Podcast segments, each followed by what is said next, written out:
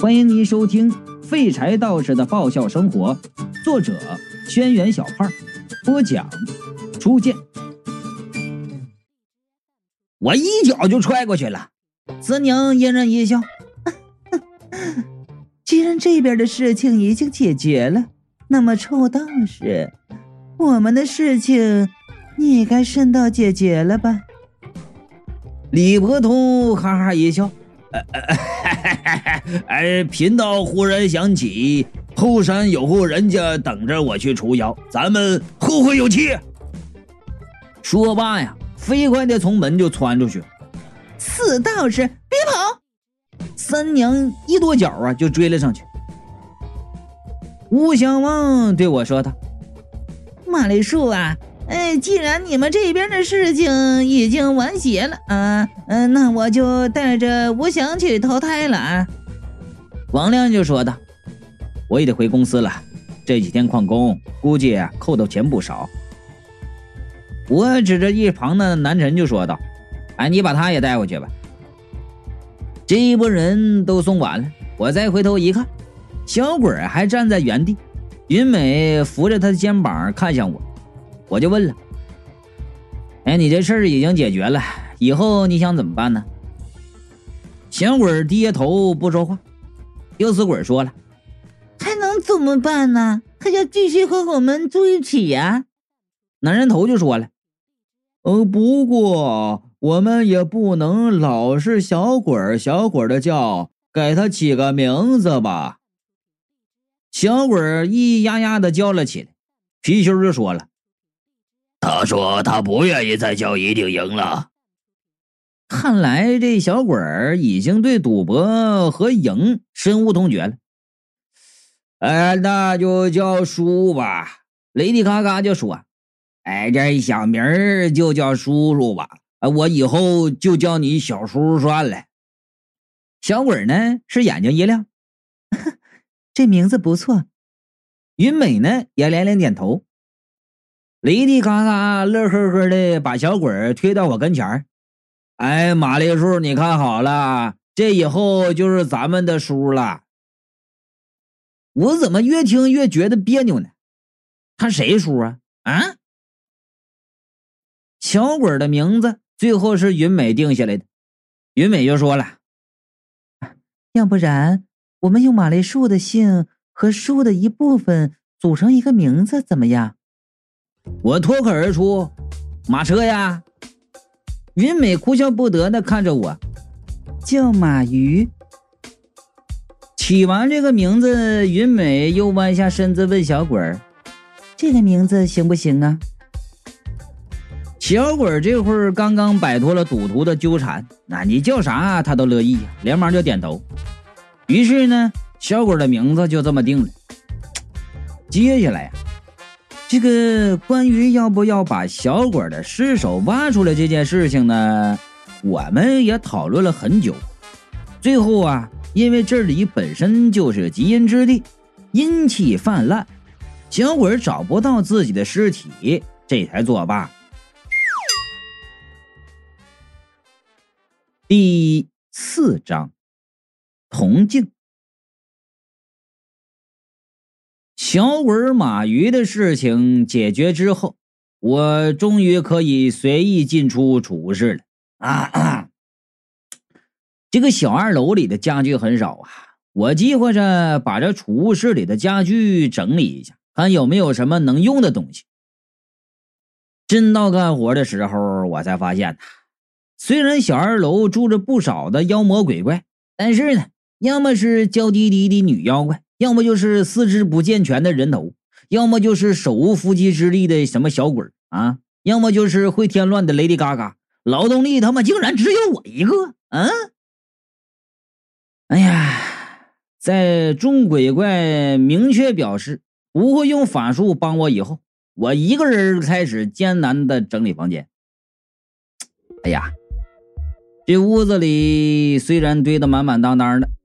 但是不外乎是桌椅板凳，最有用处的是那个皮沙发了，应该是老头子扔进来的。我忽悠着雷迪嘎嘎和我一起搬到了客厅。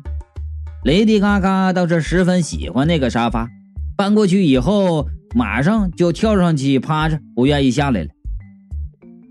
整理家具的途中，我忽然注意到了墙边，那墙边挂着一块很大的白布。我掀起那块白布，只见白布后面竟然是一块呃等身高的铜镜。按理说呀，这铜镜年代久远，应该早就锈了。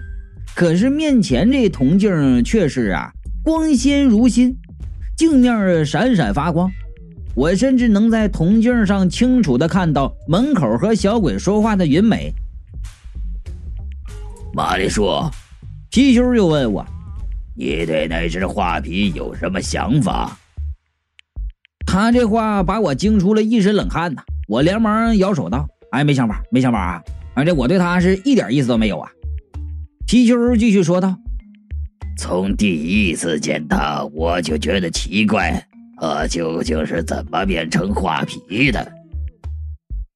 我没听懂他的话呀！啊，什么意思啊？画皮有实体，不是鬼，同时本体又是人，所以也不可能是妖。这为什么不可能是妖啊？我想了想，啊，恍然大悟啊！你说。花修炼成精，那叫花妖，对不对？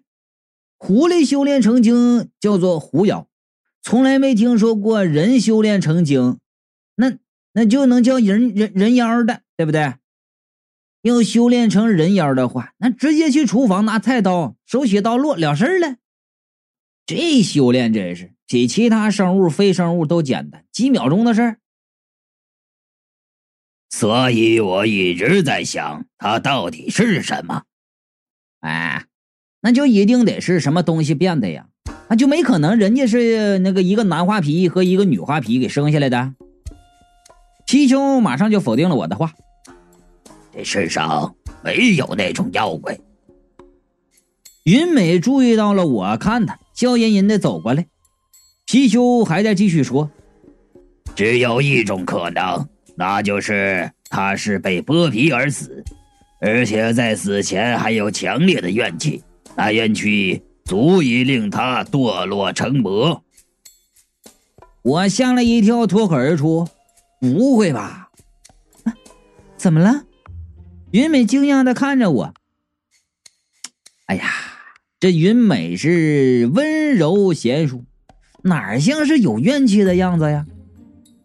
我放下铜镜上面盖的布，然后就问：“啊，云美，你记得你当初是怎么死的吗？”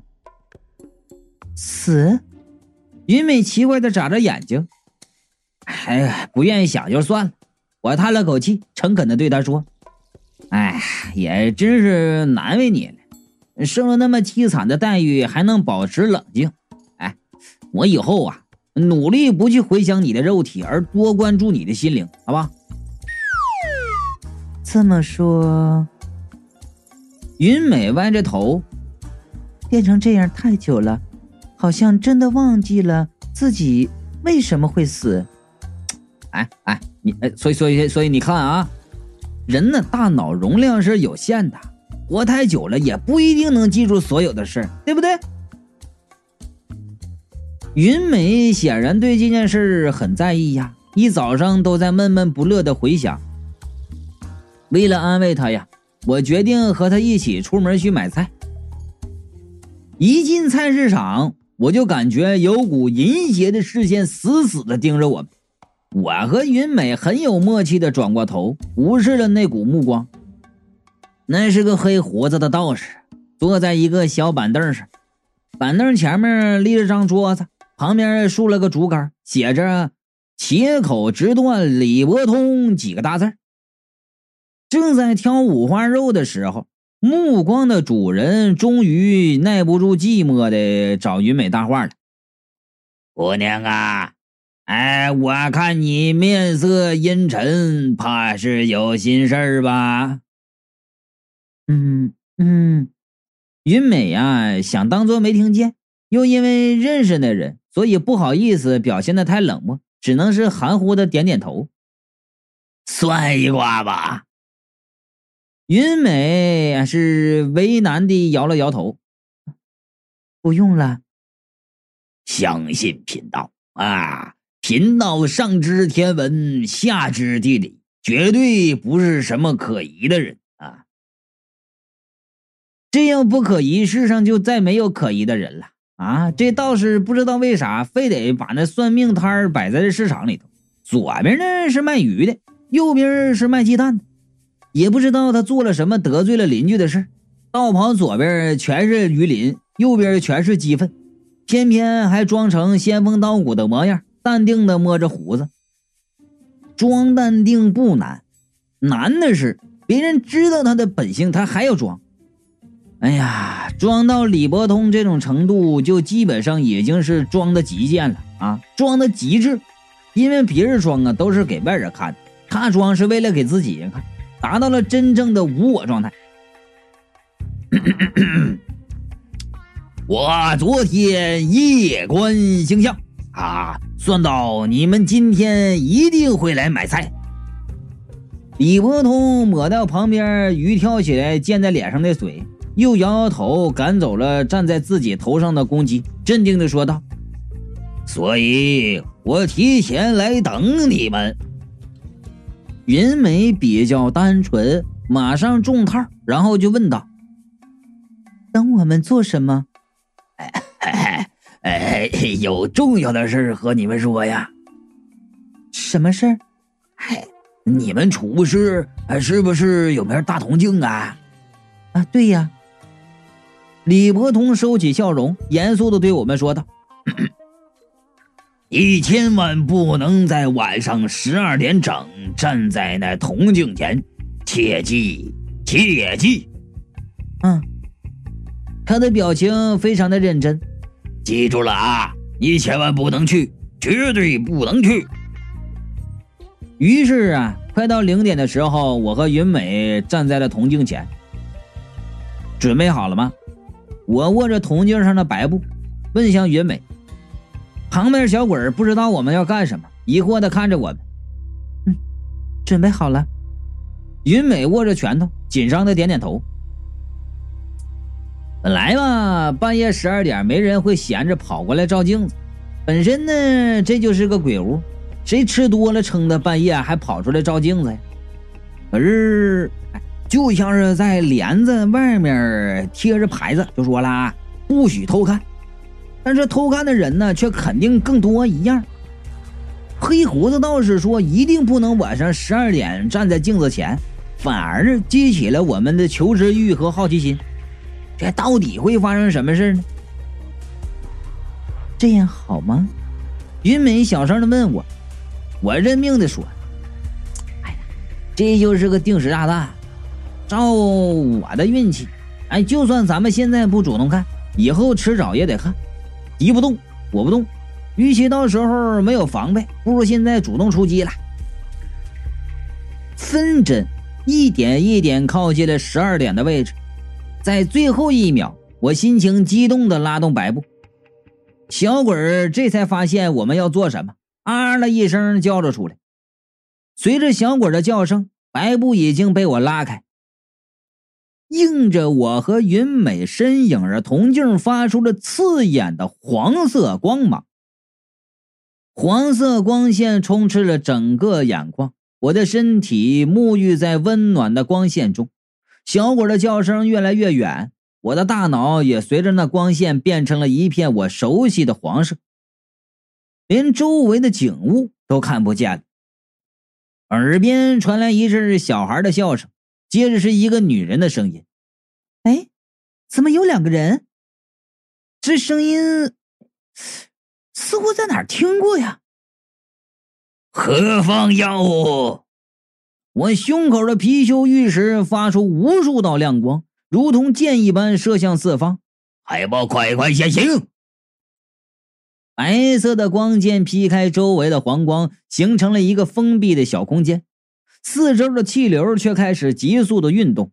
随着我听见刚才的说话，女人啊的一声尖叫，黄光马上消散了，取而代之的是一片白色。四周是纯色的白，看不到尽头，也摸不到实体。虽然我是站着的，但是脚下却像是什么都没有，脚踩不到实地上，是一种呃呃难以形容的感觉。身体轻飘飘的，好像失去了重力，浮在半空中。我往四周望去，刚刚还在我身旁的王云美呢，和小鬼都不见了踪影，脖子上的貔貅也沉默不语。我一边叫着他们的名字，一边四处的张望。马上，我的视线就被这空间中突然出现的物体吸引住了。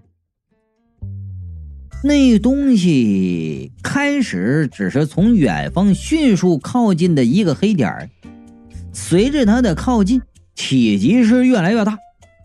等来到我面前的时候，那东西已经变成了一面等身高的铜镜了。我面对着铜镜，铜镜中虽然有一个人，却不是我，而是云美。我刚想张口问云美你是怎么会在镜子里面，云美就惊叫起来：“玛丽树，你为什么会在镜子里？”哎哎哎，怪了，难道云美看到的我和我看到的她是一样的？我就说了：“哎，我看到你也是在镜子里呀。”听我这么一说，云美顿时慌了：“啊，什么？哎呀，别别别别别别别别急啊！”我就说了。咱俩得搞清楚，在镜子里的到底是谁呀？怎么就分开了呢？云美跺脚道：“要是在一起还好些。”我低头叫了两声貔貅，那家伙却没反应。正要抬头呢，忽然看到镜子里伸出一只手，手指匀称修长，明显是一只女人的手啊！我是想也没想，马上拉住那只手就说道：“哎，原来你还能伸出来呀！”云美的声音非常疑惑：“手？什么手？玛丽树，你拉着什么？”我往镜子里一看，云美双手捂着嘴，惊讶的看着我。我的心呐，唰一下就凉了。云美两只手都捂在嘴上了，那我我握的手是谁的呀？我把视线转向伸出来手的方向，那里趴着一个穿着红衣服的女人。呃，杂乱的长发遮住了脸，他抬起头盯着我，朝我露出了一个阴恻恻的笑容。他脸上没有皮，红色的血肉暴露在空气中，连牙齿中都渗着血。这么一看，我才发现呐，这女人不止脸上没有皮，身上也没有皮。她不是穿着红衣服，是因为没有皮，所以看上去像是一身红啊。我打了个寒颤，马上松手，谁知道那只手反手抓住我，力气惊人呢！我竟然挣脱不了，硬生生的被他拉了进去。玛丽树，云美见我被拉了进去，马上伸手拽住那女鬼，拉住我的手。被他拽住的一瞬间，女鬼叫了一声，化为一股青烟冲向云美。云美尖叫着捂住脸蹲下来，那股青烟冲进云美的身体，消失了。哎啊，云美，云美，我连忙问道：“没没事吧？”云美保持着捂脸蹲下的动作，一动不动。哎哎，你没事吧？我惊魂未定的问：“刚刚才那个是你亲戚吧？脱了皮以后，你俩长一样的。”云美迷茫的坐在地上，脸上的表情十分奇怪。我伸手在她眼前晃了晃：“云美，你没事吧？”过了半晌，云美才缓缓的摇了摇头，指向前面说道：“我没事。你看镜子，啊，镜子。”我扭头看去，只见那铜镜竟然映出了其他的画面。这视野很低，从地上的草和远处的树木能看出，这里应该是个小树林前面有三个人，天太黑，看不清脸。但是从衣服的轮廓能看出，他们应该是中国的某一个朝代的人，但肯定不是近代的人。镜子里面的角度非常奇怪，我看了一会儿，发现这镜子是以某一个人的视角来看的。看着这一切的那个主人公，应该已经非常虚弱了，一直在发出痛苦的喘息声，视野呢时而清晰，时而模糊，不停的晃动，最后似乎是连抬起头的力气都没有了。于是画面一直停留在那几个人的脚上，